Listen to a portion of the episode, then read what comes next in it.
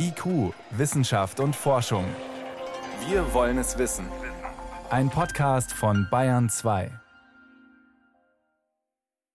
Ich merke es so bei, bei Kleinigkeiten, äh, Treppe steigen, in den zweiten Stock ins Schlafzimmer. Dann atme ich sehr lange relativ kurz und merke aber auch in den Situationen, dass plötzlich so ein, so ein Beklemmungsgefühl auf der Brust liegt. Dieses Gefühl habe ich relativ oft gerade. Noch lang nach der eigentlichen Erkrankung spüren manche Patienten die Folgen der Infektion. Dass Corona die Lunge angreift, ist klar. Leider kann auch die künstliche Beatmung, die Corona-Patienten oft rettet, Schäden hinterlassen. Wie man das Problem lösen könnte, später mehr. Außerdem ätzende Ameisen und Neues vom Neandertaler. Und wir beginnen mit einem Ende, nämlich mit dem Ausstieg der USA aus dem internationalen Klimaschutzabkommen. Wissenschaft auf Bayern 2 entdecken. Heute mit Birgit Magira. Noch ist unklar, wer die nächsten vier Jahre der Präsident der Vereinigten Staaten von Amerika wird. Klar ist, egal wer es wird, mit dem heutigen Tag sind die USA erstmal raus aus dem weltweiten Klimaabkommen von Paris, der wichtigsten internationalen Vereinbarung von fast 200 Ländern zum Schutz des Weltklimas.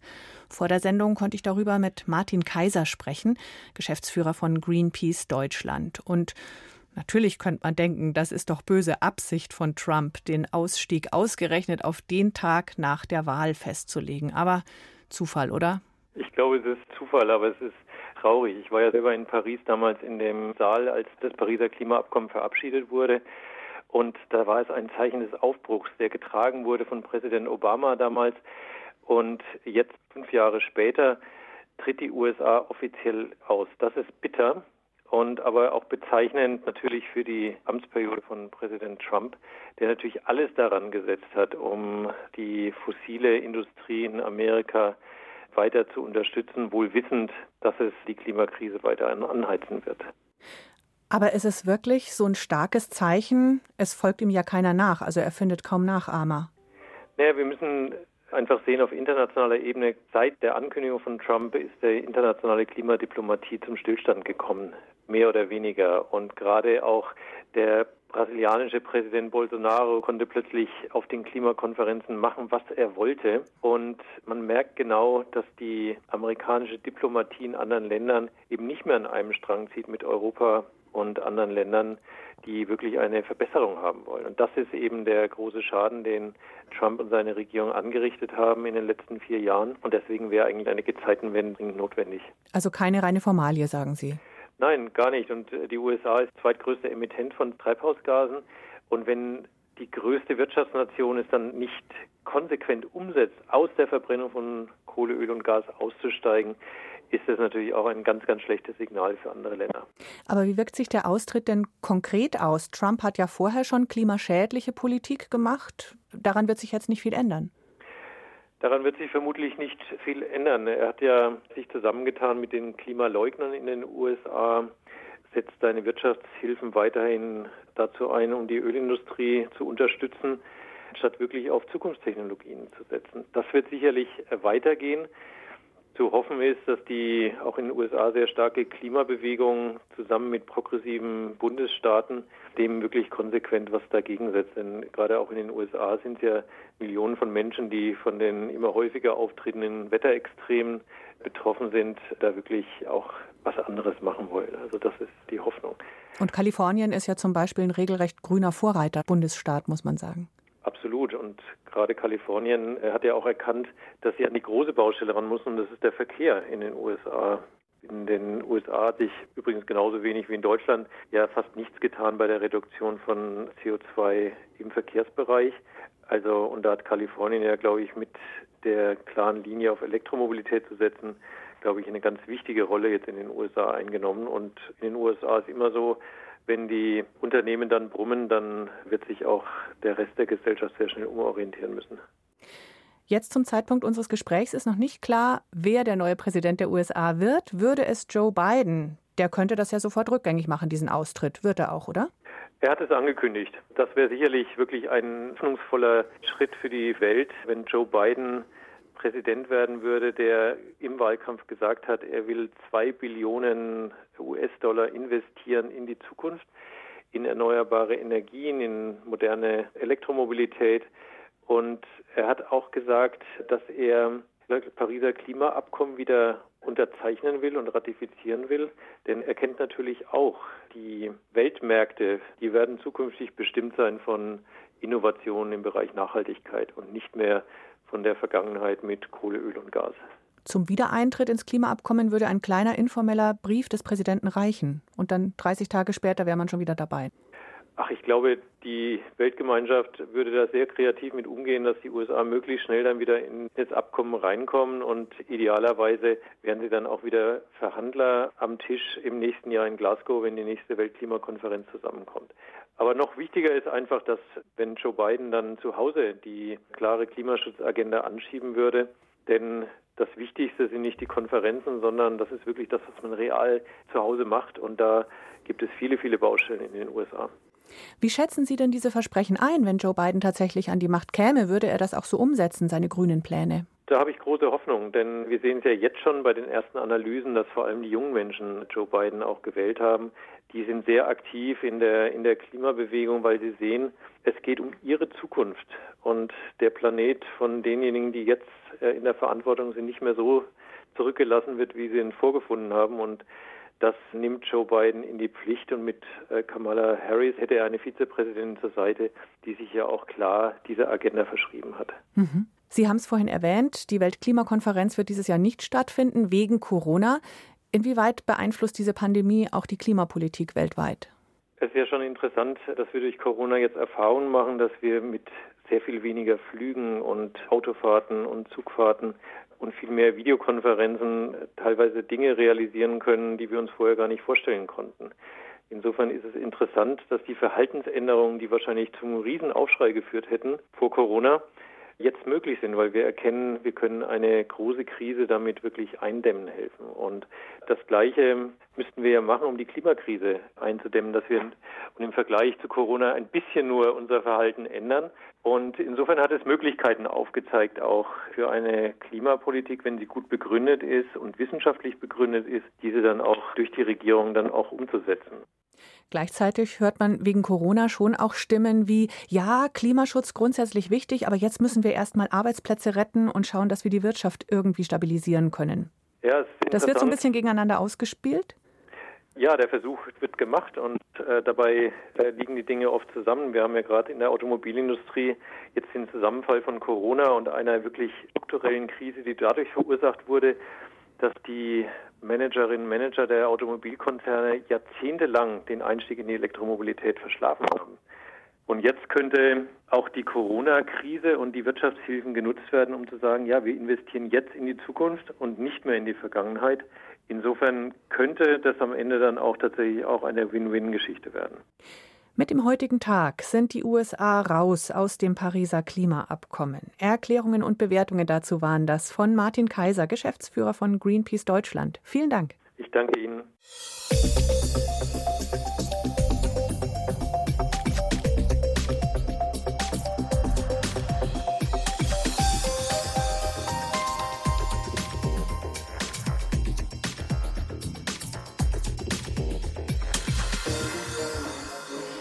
Das neuartige Coronavirus macht sich vor allem in der Lunge bemerkbar. Husten muss so gut wie jeder, der sich infiziert hat. Die gute Nachricht ist, nur einen kleinen Teil der Covid-19-Patientinnen und Patienten erwischt es so schwer, dass sie an ein Beatmungsgerät angeschlossen werden müssen. Die schlechte Nachricht ist, diese Beatmungstechnik kann die Lunge zusätzlich schädigen. Also nicht nur das Virus greift an, sondern auch die moderne Technik. Bayern 2 Reporterin Veronika Bräse über ein Dilemma, das man nicht so einfach lösen kann. Marc Brunner war im Frühjahr an Covid-19 erkrankt. Er hatte anfangs nur trockenen Husten, dann Fieber und eine Lungenentzündung. Die Sauerstoffsättigung lag nur knapp über 90 Prozent. Er kam ins Amper-Klinikum nach Dachau und musste aus Schläuchen Luft einatmen, die mit Sauerstoff angereichert war. Zwei Schläuche, die quasi da parallel rausgehen oder im rechten Winkel im Abstand von zwei Nasenlöchern, sodass man die quasi gut in die Nase bekommt. Alle paar Stunden kam die Schwester, hat Sauerstoff gemessen und haben dann entsprechend der Sättigung Sauerstoff hochgedreht oder runtergedreht. Diese Art der Beatmung über eine sogenannte Nasenbrille hat bei Marc Brunner ausgereicht. Die Luft kommt ohne Druck in die Lunge, was eine schonende Beatmungsart darstellt. Nach ein paar Tagen hatte sich seine Lunge so weit erholt, dass er wieder selbstständig atmen und das Krankenhaus verlassen konnte. Andere Patienten, bei denen das Virus beispielsweise Blutgefäße in der Lunge geschädigt hat, brauchen mehr Hilfe. Sie bekommen eine Maske, die über Mund und Nase liegt und mit leichtem Druck ausreichend Luft zuführt. Der nächste Schritt ist drastisch. Er erfolgt, wenn Blutgerinnsel in der Lunge auftreten und das Organ verstopfen. Ein Vorgang, der durch das Coronavirus ausgelöst werden kann. Patienten werden dann ins künstliche Koma versetzt. Ein Schlauch wird zur Beatmung über den Rachen in die Lunge eingeführt, erklärt Michael Pfeiffer, Präsident der Deutschen Gesellschaft für Pneumologie und Beatmungsmedizin. Bei der Beatmung wird die Luft in die Lunge über einen Druck hinein gepresst ist der falsche Ausdruck, aber appliziert. Das bedeutet, wir üben jetzt ganz andere mechanische Kräfte auf die Lunge aus im Vergleich zur gesunden Situation. Dadurch kommt es insbesondere bei schon vorgeschädigten Lungen, und das ist ja diese Lunge, die hat ja eine sehr starke Entzündung, zu einem zusätzlichen Element der Traumatisierung, die wir berücksichtigen müssen. Die Alternative wäre, dass der Patient erstickt. Die mechanische Beatmung rettet Leben, aber sie schadet der ohnehin schon angegriffenen Lunge zusätzlich, weil Lungenzellen bei starker Beanspruchung automatisch absterben. So kann es zu Vernarbungen kommen, zu einer sogenannten Lungenfibrose. Sie wird nach einer heftigen Lungenentzündung, aber auch nach länger andauernder mechanischer Beatmung beobachtet. Diesen Automatismus wollen Forschende der Technischen Universität München verhindern. Ihr Plan ist, dafür die Genetik der Lunge umzuprogrammieren und die Selbstzerstörung der Lungenzellen zu stoppen. Stefan Engelhardt hat mit seinem Team einen speziellen Hemmstoff entwickelt. Der wird per Inhalation verabreicht, so ähnlich wie ein Asperspray, wenn Sie möchten, und wird in der Lunge von den dortigen Immunzellen spezifisch aufgenommen. Und die Regulation dieser Immunzellen durch unseren MikroRNA-Hemmstoff verändert die Funktion der Immunzellen der Gestalt, dass sie nicht mehr Fibrose aktivieren. So konnten die Forscher die automatisch einsetzende Vernarbung aufhalten. Das funktioniert allerdings bisher nur in der Maus, also im Tierversuch. Ob ein solches Hemmstoffspray auch beim Menschen wirkt, wird man erst in einigen Jahren wissen. Bis dahin hat die moderne Medizin noch eine weitere Methode auf Lager, wenn es darum geht, Menschen vor dem Ersticken zu bewahren. Michael Pfeiffer wenn wir sehen, dass wir die Lunge nicht schonend beatmen können, wenn die so krank ist, dass wir wirklich sehr hohe Drücke bräuchten, um überhaupt noch die Ventilation aufrechtzuerhalten, also die Beatmung der Lunge, dann ist es der Moment, an der wir dann Patienten mit einer sogenannten extrakorporalen Lunge versorgen. Das heißt, in diesem Fall wird Blut des Patienten aus dem Körper herausgeleitet und durch eine Apparatur, eine große Membran geführt. Genau wie die menschliche Lunge entfernt die Membran Kohlendioxid und führt Sauerstoff zu. Anschließend wird das Blut wieder in den Körper zurückgeleitet. Eine aufwendige Prozedur, die zwar keinen Druck auf die Lunge verursacht, aber bei längerer Anwendung auch zu Komplikationen führen kann, etwa zu Blutgerinnung an der künstlichen Membran. Deshalb kommt die externe Lunge nur zum Einsatz, wenn sonst nichts mehr hilft, also bei schwerem Lungenversagen. Bei Marc Brunner war das alles nicht notwendig. Er galt nach einwöchigem Krankenhausaufenthalt als genesen und hatte einen vergleichsweise milden Verlauf. Sieben Monate ist das jetzt her. Doch auch bei ihm zeigen sich Folgen der Corona-Infektion. Der mit 40er, der früher sehr sportlich war, kann bis heute nicht an seine alte Form anknüpfen. Ich merke es so bei, bei Kleinigkeiten, äh, Treppe steigen, in den zweiten Stock ins Schlafzimmer.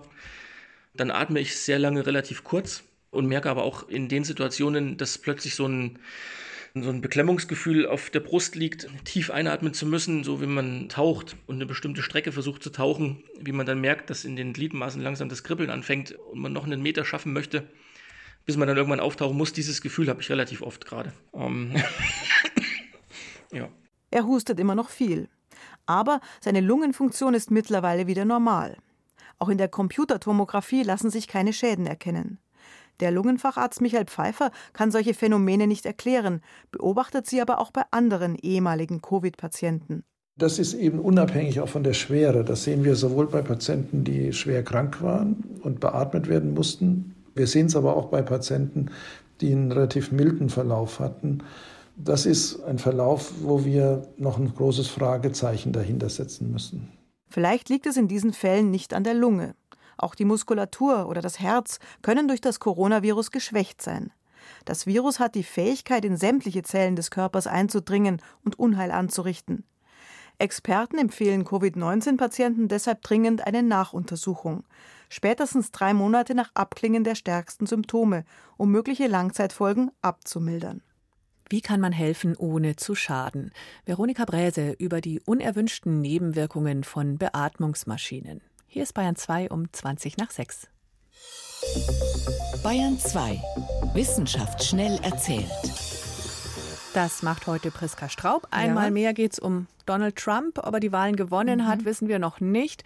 Wohl aber, welche gesundheitlichen Folgen seine Wahlkampfauftritte hatten. Genau, und da geht es natürlich um Corona und man kann es ganz kurz und knapp zusammenfassen. Statistisch gesehen haben Trumps Wahlauftritte über 700 Menschen das Leben gekostet.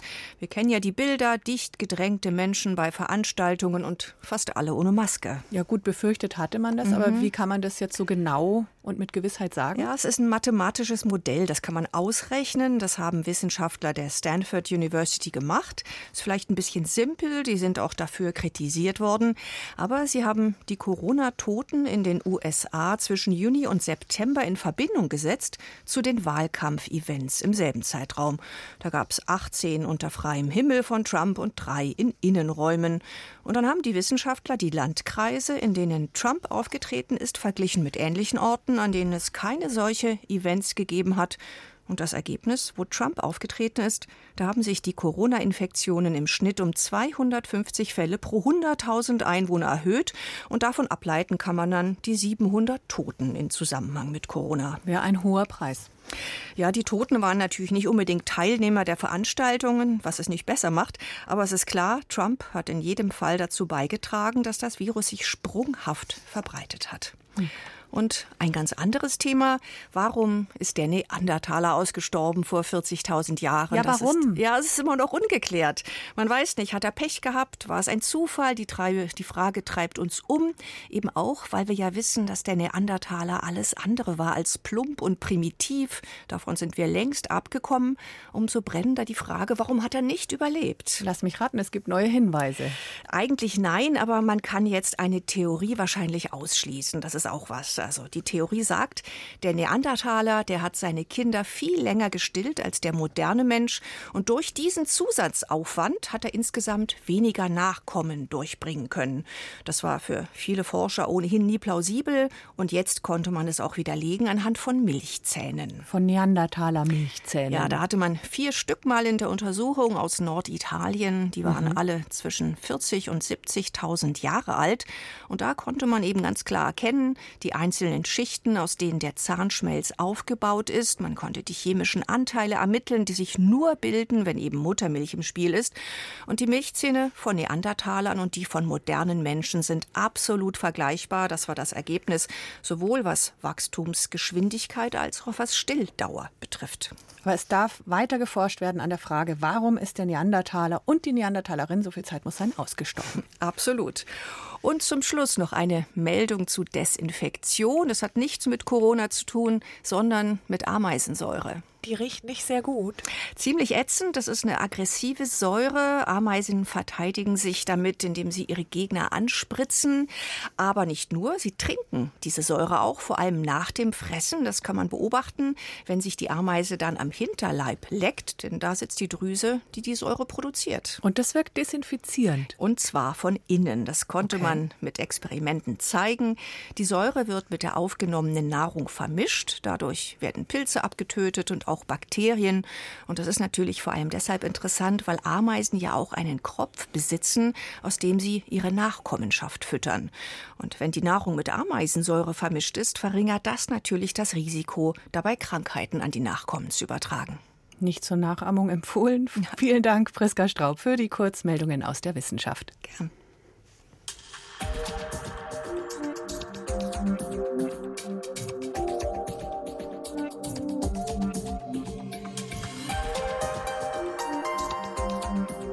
Unter Wasser wird es lauter.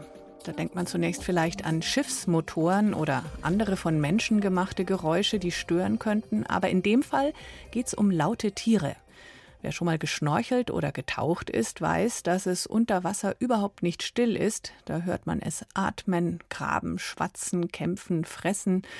Meeresbiologen wollen nun herausgefunden haben, dass es da wohl einen Zusammenhang gibt zwischen dem Lärmpegel unter Wasser und der Ozeantemperatur. Soll heißen, je wärmer, desto lauter. Guido Meyer berichtet.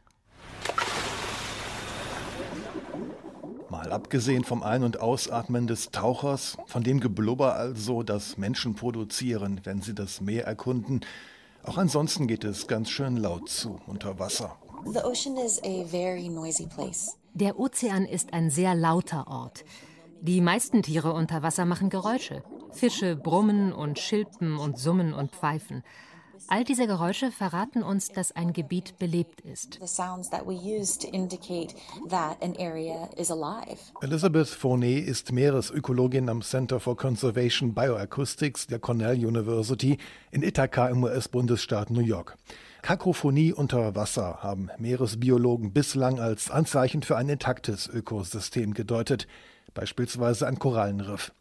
Aber es gibt noch eine Lärmquelle, deren Auftreten dieser Theorie nun zu widersprechen scheint, das Knallen von Krebsen. Es klingt wie brutzelnder Speck in der Pfanne.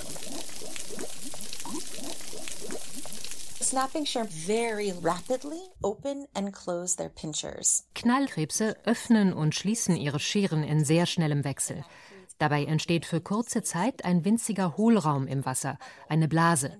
Schließen die Krebse ihre Scheren, bringen sie dadurch die Blase mit einem Knallgeräusch zum Platzen. Der Meeresbiologe Aaron Mooney von der Woods Hole Oceanographic Institution im US-Bundesstaat Massachusetts nimmt seit acht Jahren die Geräusche dieser Knallkrebse in der Karibik rund um die amerikanischen Jungferninseln auf. Damit ist dies die am längsten andauernde akustische Untersuchung von Korallenriffen weltweit. Ihm war aufgefallen, dass es in wärmeren Karibikregionen lauter zuging. Vor der Küste des US-Bundesstaates North Carolina haben die Meeresbiologen im Atlantik dieselbe Beobachtung gemacht. In wärmeren Gegenden waren die Krebse aktiver. Und so wollten die Wissenschaftler diesem Verhalten im Labor auf den Grund gehen.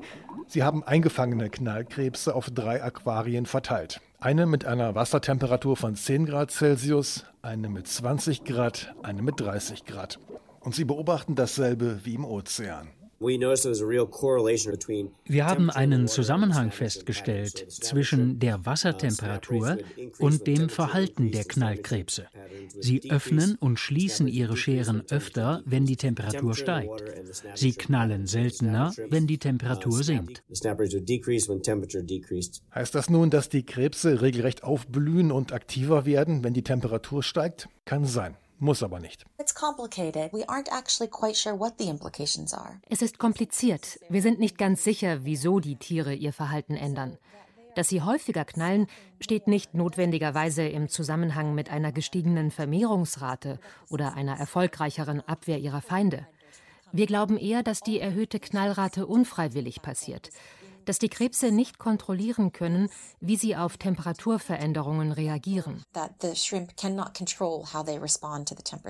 Auch werfen diese Beobachtungen ein neues Licht auf die bislang gültige Theorie, wonach es einem Riff besser geht, je lauter es in seiner Umgebung ist. Denn Korallen vertragen keinen Anstieg der Ozeantemperatur, bevorzugen es kälter und damit aus Knallkrebsperspektive leiser.